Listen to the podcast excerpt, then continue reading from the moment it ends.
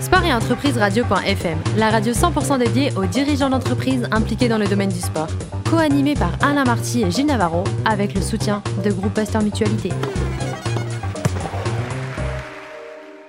Bonjour à toutes et à tous, bienvenue à bord de Sport et Entreprise Radio.fm, la radio à 100% dédiée aux dirigeants d'entreprises impliqués dans le domaine du sport. Pour co-animer cette émission, le docteur Michel Cazogade, président du groupe Pasteur Mutualité, et Gilles Navarro, rédacteur en chef de Sport et Entreprise Radio.fm. Bonjour à tous les deux. Bonjour. Bonjour Alain. Alors aujourd'hui, comme d'habitude, on reçoit un invité qui est juste formidable. Merci Alain, nous avons un super invité aujourd'hui, Philippe Lamblin, président de la Ligue régionale d'athlétisme des Hauts-de-France, qui a un gros passé dans l'athlétisme puisqu'il fut président de la fédération française d'athlétisme, et qui est aujourd'hui presque à la retraite, Philippe, après une, un très beau parcours euh, professionnel. Je pense que vous appelez la retraite. La retraite, Je ça pas. N'existe pas. La retraite, c'est euh, le sapin, entre guillemets. Donc, euh, non, non, il faut être en forme et en santé. En plus, on prépare 2024, qui sera l'événement sportif, euh, j'ai presque envie de dire, du millénaire en France, avec une France en forme, et on va s'y atteler. Et je pense que nos amis de Pasteur Du groupe Pasteur, pourront, nous en dire aussi deux mots. Ah, oui, oui, tout à fait. les Jeux Olympiques de Paris 2024, Philippe, c'est ce dont vous voulez parler Bien sûr. Quelle est votre action sur ces Jeux? Bah, D'abord, euh, de faire en sorte de repérer dès aujourd'hui des jeunes qui ont du talent et avec eux, les aider à avoir un double projet. Un projet sportif et un projet euh, euh, entrepreneurial, c'est-à-dire préparer l'avenir, leur avenir. Je pense qu'un garçon qui est bien dans sa tête, ou une fille qui est bien dans sa tête et qui est performante au niveau européen ou mondial, et aujourd'hui elle a 17 ou 18 ans, pour avoir un peu moins de la trentaine pendant les Jeux, eh ben, il faut préparer ça. Et c'est une des actions fondamentales que l'on fait, certains diront chez les ch'tis, mais bien plus loin que chez les ch'tis, dans la France entière avec la Fédération française d'athlétisme. Quelles sont vos implications aujourd'hui pour les Jeux de 2024 et les autres euh, actions du sport, puisque je sais que vous menez plusieurs actions dans le sport? Ben, sur 2024, j'ai le plaisir de faire partie du comité des rémunérations. C'est-à-dire qu'on a fixé, on a proposé au conseil d'administration la rémunération de Tony Estanguet et du directeur général, ce qui ont été validés. Des, Et cadres, des cadres de Paris 2024. Voilà, l'équipe de direction qui part dans une vraie, un vrai marathon, là c'est le cas de le dire, hein, mais super, incroyable, quand on pense qu'il y a 100 ans qu'on n'a pas eu ça. Voilà, donc ça c'est ma, ma- mon implication première, et puis en travaillant avec Étienne Taubois, qui est le directeur général, pour ceux qui, qui nous écoutent et qui ne savent pas, il fut un de mes équipiers à Paris 2004. Nous avons organisé de magnifiques championnats du monde d'athlétisme à Paris. Alors, vous parlez d'un marathon, mais vous, vous n'êtes pas un spécialiste de marathon. Vous êtes plut- plutôt un spécialiste du 400 mètres, d'un sprint long. Tout à fait. Racontez-nous comment vous êtes arrivé à l'athlétisme, parce que c'est quand même pas banal. Non, mais je, je pense que vous savez, tous ceux qui nous écoutent là, le sport, à quoi ça sert? Le sport, la culture, euh, euh, tout, tout ce qui est euh, le sel de la vie. Ben, D'abord, c'est une école de la vie. Le sport, c'est de la santé, c'est pour être mieux dans son corps. J'étais nul à l'école, j'étais viré de partout, on m'a mis dans une pension au fin fond du Pas-de-Calais, et là, j'ai découvert la course à pied. Et que vous ont dit vos collègues de, de, de ce pensionnat? Eh ben, dans ce pensionnat, c'était des fils de mineurs, et moi, j'étais le fils de médecin, donc ils m'ont dit, ma garçon, le jour où tu courras aussi vite que nous, un causera. Alors, vous êtes. c'est là que je me suis dit, il va falloir que je cours vite. Et puis c'est là qu'on s'aperçoit qu'on a des talents en soi. Ça m'a forgé le caractère, ça m'a appris euh, euh, la rigueur, la discipline. Vous savez, le 400 mètres place, c'est un tour de piste asphyxiant, magnifique, splendide. C'est un sprint qui ne s'arrête jamais. C'est un sprint qui ne s'arrête jamais, hein, c'est ça. hein. Marie-Josée Pérec et sa belle médaille olympique, ses belles médailles olympiques. Voilà. Et donc, ça m'a, je pense, construit. Je n'aurais jamais fait ce que j'ai fait professionnellement si je n'avais pas fait du sport. Et je suis aujourd'hui en train d'essayer de rendre un tout petit peu de la monnaie de sa pièce à ce que m'a donné le sport. Alors, je sais que vous n'êtes pas d'accord, mais l'athlétisme, c'est un sport individuel. Et vous, vous avez toujours géré des groupes. Vous avez géré du collectif. Comment, comment vous êtes servi de votre discipline individuelle pour gérer un grand groupe de la DRH, chez Avril, chez Le Safre Comment vous avez fait? Comment ça vous a servi? Ça n'existe pas le sport individuel. On fait du sport euh, parce qu'il y a des gens autour de vous qui vous aident et des gens font partie d'une équipe. On fait de l'athlétisme quand on fait euh, du relais aussi. Quand on fait un 1500 mètres, si on est à 3 ou 4 du même club et il faut faire en sorte que le meilleur gagne ce jour-là et qu'on cède. Alors l'entreprise, c'est un peu ça. L'entreprise, c'est un patron un peu fou qui a une idée géniale et qui a envie de la montrer et qu'elle dure longtemps et qu'elle fasse du pognon pour non pas s'engraisser, mais pour que ça puisse se développer. Développer. Et donc, ça donne un esprit sportif. Alors, le sport dans l'entreprise, c'est presque une antinomique. Bah écoutez, avoir des gens en forme dans une entreprise, ça permet aux gens euh, d'être un peu plus performants. Michel Cazogade, vous êtes d'accord avec ce qu'il dit? Ah, complètement, oui, je suis d'accord. Alors moi, je, vous parlez de votre aventure euh, dans le lycée. Moi, j'en ai eu une inverse, c'est que les, les gens de Biarritz de, de ma génération se reconnaîtront. Je ne dirais pas le nom du, du professeur d'éducation physique qui, à l'arrivée d'un 60 mètres, m'avait dit Cazogade, tu as des jambes de sprinter. J'étais vachement fier. Mais il a, il a terminé en disant, mais ce qu'il y a, c'est que tu n'avances pas. Ah, ça c'est embêtant. Ce qui fait que si j'avais fait de l'athlétisme, je pense qu'il avait dit ça pour me motiver, j'aurais peut-être été effectivement meilleur en tennis que je ne l'ai été. Euh, parce que c'est une, c'est une éducation physique euh, élémentaire. Moi, ce qui m'intéresse dans, votre, euh, dans ce que vous dites, c'est au-delà du sport santé, dont on va peut-être parler après, c'est euh, le fait que vous vous intéressez au chômage aussi finalement, et que vous, dans votre CV, là, vous, vous, vous essayez de pouvoir des, millions, des milliers d'emplois qui ne sont pas pourvus. Est-ce que les nouvelles dispositions euh, politiques sur le, le chômage sont de nature à, à vous apporter une, une, une facilitation dans votre objectif Alors, pour que monde comprenne, effectivement, j'ai fait valoir mes droits à la retraite au sens propre. Et Xavier Bertrand, qui est président de la région, et M. Lalande, qui est préfet de région, m'ont demandé de travailler sur quelque chose de fantastique, qui est qu'il y a des milliers d'emplois à pourvoir dans de grandes régions, et beaucoup plus loin d'ailleurs, et qu'à côté de ça, on a des taux de chômage inacceptables. Alors, les mesures gouvernementales, certes, nous aident, mais c'est surtout une volonté politique et de sortir des sentiers battus. Ah. Je pense qu'il faut arrêter de, de penser que c'est simplement euh, Pôle emploi qui va répondre à tout. Pôle emploi fait du boulot. Mais je pense que c'est une mobilisation générale qu'on est en train de monter. De toute façon, je pèse mes mots. Si nous n'y arriverons pas, ce sont des partis extrémistes qui prendront le pouvoir en France. Et donc, rien que pour ça, il faut le faire. Et puis, je suis désolé, la conséquence première du chômage, c'est la mauvaise santé. Parce que quelqu'un qui ne travaille pas, il n'est pas en bonne santé. Parce que ça ne peut pas aller dans sa tête. La réalisation d'un homme ou d'une femme, c'est le travail, qu'on le veuille ou non. Comme la compétition. C'est La compétition, ça n'existe pas. Ah bon, ça n'existe pas? Vous rêvez? Ça existe mettez, deux, mettez deux garçons ou deux filles, l'une à côté de l'autre de 5 ans, euh, dans, devant euh, deux lignes droites, elles vont courir. Je ne l'invente pas, n'importe qui. Et même si elle court mal, elle courra et donnera le meilleur d'elle-même. Et donc, par rapport au chômage, pour revenir à ce que vous dites, on est en train de le faire, on se réunit avec les entreprises et puis on inverse la tendance. Ça veut dire quelque part qu'on part du besoin des entreprises et avec elles, on va trouver. C'est quand même incroyable que les lycées vont quasiment jamais dans les entreprises. Les entreprises sont des bunkers. Mais c'est de la faute de tout le monde. Hein. Je, je jette la, pierre à personne. Mais en tout cas, je vais m'engager là-dedans comme dans une belle compète. C'est un très bel, très belle, très, très bel objectif. Le sport, l'entreprise, alors ça tombe très bien parce que vous, à l'entreprise, euh, Philippe Lamblin, vous avez une expérience incroyable, c'est que votre patron vous a permis, chez Le Savre, de vous mettre en disponibilité pour être président de la Fédération française d'athlétisme. Il n'a pas fait ça tout à fait.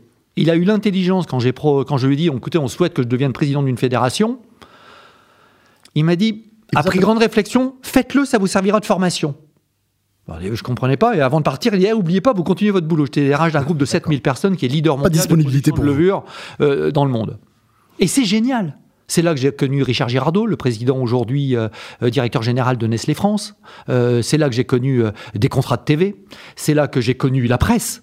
Quand vous êtes à Sydney, que vous faites zéro médaille, que Marie-Jo s'en va, que euh, Jean Galfion euh, malheureusement n'est pas au top, que euh, Stéphane Yagana se blesse. Ah, c'est parce qu'ils sont mal préparés. Mais non, parce que c'est la vie du sport. Tous les cadres, vous- tous les cadres, c'est la vie du sport. tous les cadres vous Alors évidemment, on aurait préféré faire des médailles. Mais euh, euh, ça m'a permis effectivement de grandir. Au bout de 4 ans, il m'a dit écoutez, c'est gentil Lamblin, mais on a quand même besoin que vous restiez un peu davantage dans le truc. Donc si vous voulez partir dans le sport, pas de problème, on vous fait un chèque, deux ans de salaire, débrouillez-vous. J'avais à l'époque quatre enfants en bas âge. J'ai dit soyons raisonnables. Merci monsieur Le Saffre, c'est fantastique. Mais je le dis aux chefs d'entreprise qui nous écoutent. Pensez que les gens qui sont chez vous, ils sont pleins de talent. Alors, d'abord, ils doivent bien réaliser leur boulot, mais s'ils le réalisent bien, donnez-leur des espaces de liberté. Ils vont faire des trucs géniaux. Et vous faites des trucs géniaux avec la Ligue du Nord, qui s'appelle plus Nord, qui s'appelle Hauts-de-France. Vous faites courir tous les gens du Nord. Toutes les villes du Nord courent les trails, euh, Lens, euh, vous en avez quatre, je crois, ou cinq euh, sur vos programmes. Bah, faites courir tous les gens. C'est un secret de polichinelle que de penser que ma région est dans un déficit de santé lamentable. Ça veut dire que soit on pleure, on gémit, soit on fait quelque chose. On a créé quelque chose qui s'appelle la route du Louvre. On part de Lille, on va à Lens et on converge tous d'autres, d'autres villes. On est 20 000 à marcher ou courir pour sa santé, puis on fait une grande fête à l'arrivée. Eh ben, on dit, mais quoi ça sert? Eh ben, D'abord, la télévision, elle vient pendant 3 heures. On termine au Louvre. Enfin, le Louvre, ils en ont fait un petit à Paris, un petit à Abu Dhabi et un grand à Lens. Le Louvre, le plus Le ch'ti a parlé, le cœur du ch'ti a Donc parlé. je pense que quelque part, il fallait valoriser tout ça. Et c'est le monde associatif qui le fait. Mais plus loin que ça, c'est faire en sorte que ces territoires, le monde associatif, le prennent en compte. Je pense que Amélie Ouella, qui sera certainement une des invitées de cette émission plus tard, euh, là-dessus le, le dira On va de dire façon plus forte. Et on a eu la plus belle salle du monde d'athlétisme en salle à Liévin, au milieu du bassin minier posé là. Et bien, après 50 travaux, la salle fut enfermée.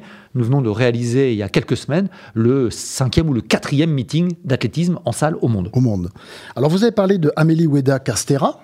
Vous travaillez avec elle. Vous avez un gros projet avec elle qui s'appelle Rénovons le sport.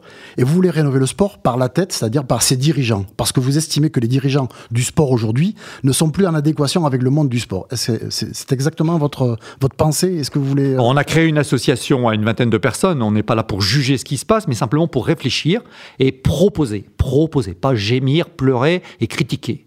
Et je pense qu'il y a des vraies réflexions à avoir. Quel sera le business model? N'ayons pas peur des mots des fédérations, des ligues régionales et autres dans euh, le 21e siècle. Ça ne sera plus ce que c'était. La quête aux subventions, c'est fini. Les exemples que je vous donne sur la route du Louvre ou le meeting d'athlétisme de Liévin, eh ben, l'économie du sport en athlétisme dans cette région, c'est un budget d'environ 4 millions d'euros et un résultat net qui permet de dire au club, ceci vous appartient. Vous, les militants de base qui faites qu'il y a moins de délinquants grâce au sport. Et donc, avec Amélie et cette association, avec beaucoup de monde, on est en train de, d'effectivement faire en sorte que que l'on fasse bouger les lignes, sérieusement. Un petit mot sur Amélie Oueda Castera. C'est une femme remarquable, vous le dites tout le temps, vous nous l'avez dit encore avant l'émission. Parlez-nous un petit peu d'elle et parce que vous la suivez euh, les yeux fermés. Là, tout d'abord qu'elle est un peu folle parce que je l'invite à Liévin, je vais vous citer. Alors Liévin est distant de l'île de 50 euh, km. On l'invite au meeting qui se passe à 8h du soir, coup de téléphone à 8h30, je suis un peu en retard, j'arrive mais je suis sur le parking, il n'y a personne. Je dis mais t'es où? Ben, je suis venu, je suis à Lille, à Villeneuve d'Ascq. Je dis non, c'est pas Villeneuve d'Ascq, c'est Liévin. Donc elle a repris la voiture, elle est venue à Liévin, et elle s'est enthousiasmée comme, comme un enfant de 10 ans, émerveillé par le spectacle. Elle a cette capacité à, faire cela et avoir une vision stratégique des choses remarquable. c'est pas pour rien qu'elle était narque, c'est pas pour rien qu'elle a travaillé dans une belle entreprise, qu'elle a été patronne du digital chez AXA. Voilà. Et elle est d'une modestie incroyable. Je pense que le monde du sport doit vraiment faire son coming out et introduire ce genre de personnalité à l'intérieur. Sinon, écoutez, ça va finir. Michel, Michel Cazogat, que vous inspire ce que vient de dire Philippe Lamblin? Nous, ça nous inspire, euh, en fait, euh, il nous rejoint complètement sur l'objectif du, sport et de la santé. La médecine de demain, ça sera la médecine, soit des gens chronicisés et qui ont besoin de faire du sport. 20 millions de personnes aujourd'hui sont dans un état de maladie chronique, et la médecine du bien portant. C'est-à-dire que le médecin devra s'occuper de gens bien portants pour qu'il le reste et là-dessus, nous rejoignons euh, tous ceux qui veulent bien euh, contribuer, et notamment tous ceux qui préconisent l'activité physique, parce que la, prévention des maladies, passe par une activité physique, un bien-être nutritionnel, un bien-être personnel. Mais on vous rejoint complètement sur l'intérêt du sport. Enfin, je veux dire, aujourd'hui, la médecine, elle est partagée par des gens, nous et vous, euh, qui avons un objectif qui est celle de, faire en sorte que nos concitoyens soient le mieux possible dans leur basket si vous me permettez de reprendre cette expression. Donc, on, d'ailleurs, on s'est vu sur, euh, sur des objectifs de sport santé déjà, à Biarritz notamment, avec euh, euh, Côte Basque Sport Santé. Avant de vous quitter, Philippe Blamblin, et de vous dire merci pour votre brillante intervention, vous avez un petit souvenir sur l'Yvain que vous allez nous raconter, parce que c'est la seule fois, je crois, dans l'histoire de l'athlétisme, que vous avez réussi à réunir Micheline Ostermayer, double championne olympique en 1920. Juste après les, la guerre mondiale. 48. 48, à 48. Micheline Ostermeyer, Marie-Josée Pérec, Colette Besson. Les trois plus grandes athlètes. Les seuls L'histoire de l'athlétisme français a décelé euh, trois championnes olympiques euh, et, euh, une à une médaille. Et quelle médaille Besson, les deux autres en ont eu davantage. Oui, deux. Eh bien, écoutez, à la fin du, du grand meeting d'athlétisme dans les années 90, on a éteint la salle deux projecteurs, un piano à queue au milieu. Micheline Osselmeyer, double championne olympique, est arrivée en robe longue, accompagnée des deux autres. Et elle a joué au piano un truc magnifique. Elle était pianiste internationale. Ce, nom-là, souvenez-le, parce que vous le regardez sur Wikipédia et vous la voyez en train de faire du son hauteur avec des, des mains bandées. Parce que comme elle faisait du piano, elle faisait gaffe de ne pas se faire mal. Voilà c'est aussi la réconciliation du sport et de la culture. Vous savez, on dit toujours les gens qui font du sport, ces espèces d'ânes qui courent ou qui font n'importe quoi. Et, je pense que c'était vraiment une illustration, c'était un pari osé, parce que généralement on pense que les gens sont dans un état d'euphorie. C'était incroyable. Le silence, pour moi, c'est mon plus beau souvenir du sport vécu en, une quarantaine d'années. Merci d'avoir fait une radio sur le sport, quand même, le sport et l'entreprise. Et puis ceux qui nous écoutent sur cette entreprise, oui, c'est gentil, mais il doit parler de grands groupes ou autres. Non, non. Si vous êtes dans un tout petit groupe, vous faites du sport avec, avec vos collaborateurs. Des collaborateurs en forme, ça peut commencer par des choses toutes petites. C'est euh, faire du shiatsu. On peut dire, mais c'est quoi ça? C'est de la relaxation. Quand vous avez dans la région parisienne des gens qui habitent à euh, des dizaines de kilomètres, qui font trois heures de transport, ben faites-leur ça, vous aurez moins d'absentéisme et ils seront plus heureux. Et puis après, faites des équipes qui vont aller faire des épreuves sportives solidaires éventuellement, ou euh, faites du team building avec ça. Et ça marche. Bravo. Merci. Merci. Merci beaucoup. Merci Michel Cazogade, merci Philippe Lamblin.